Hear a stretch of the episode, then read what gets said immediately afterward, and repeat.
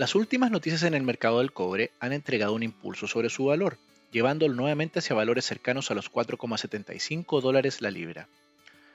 En particular, la reducción de inventarios en las principales bolsas de metales del mundo ha derivado en una importante alza del precio en el corto plazo. Esta es una noticia positiva para nuestra economía, dado el rol que tenemos en el mercado del cobre.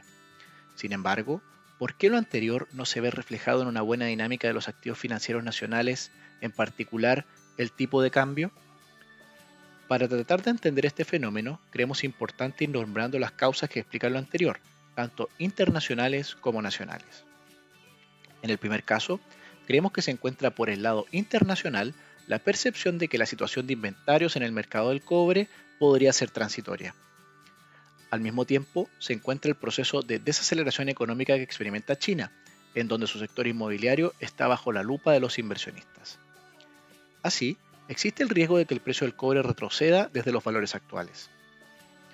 En cuanto a los factores nacionales, la incertidumbre asociada a los procesos legislativos y eleccionarios de corto plazo han llevado a una mayor demanda por dólares.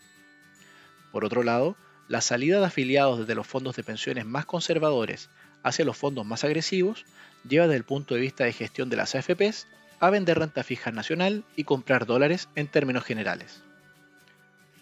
De este modo, ¿cuál es nuestra perspectiva hacia adelante?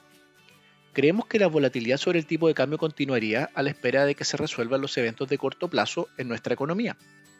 Al mismo tiempo, los elementos favorables sobre el peso tienen riesgo de disiparse, en la medida que las perspectivas económicas nacionales apunten a una desaceleración de la actividad en el 2022. Finalmente, desde el punto de vista internacional, está el riesgo de una moderación mayor en la actividad de China, con consecuencias adversas sobre el precio del cobre. De este modo, recomendamos mantener un portafolio de inversión que combine distintas inversiones, con una mayor preferencia por activos internacionales en relación a los activos nacionales. Así, mantienes una mayor exposición al dólar, el cual sube de valor si existe una mayor volatilidad en las inversiones nacionales.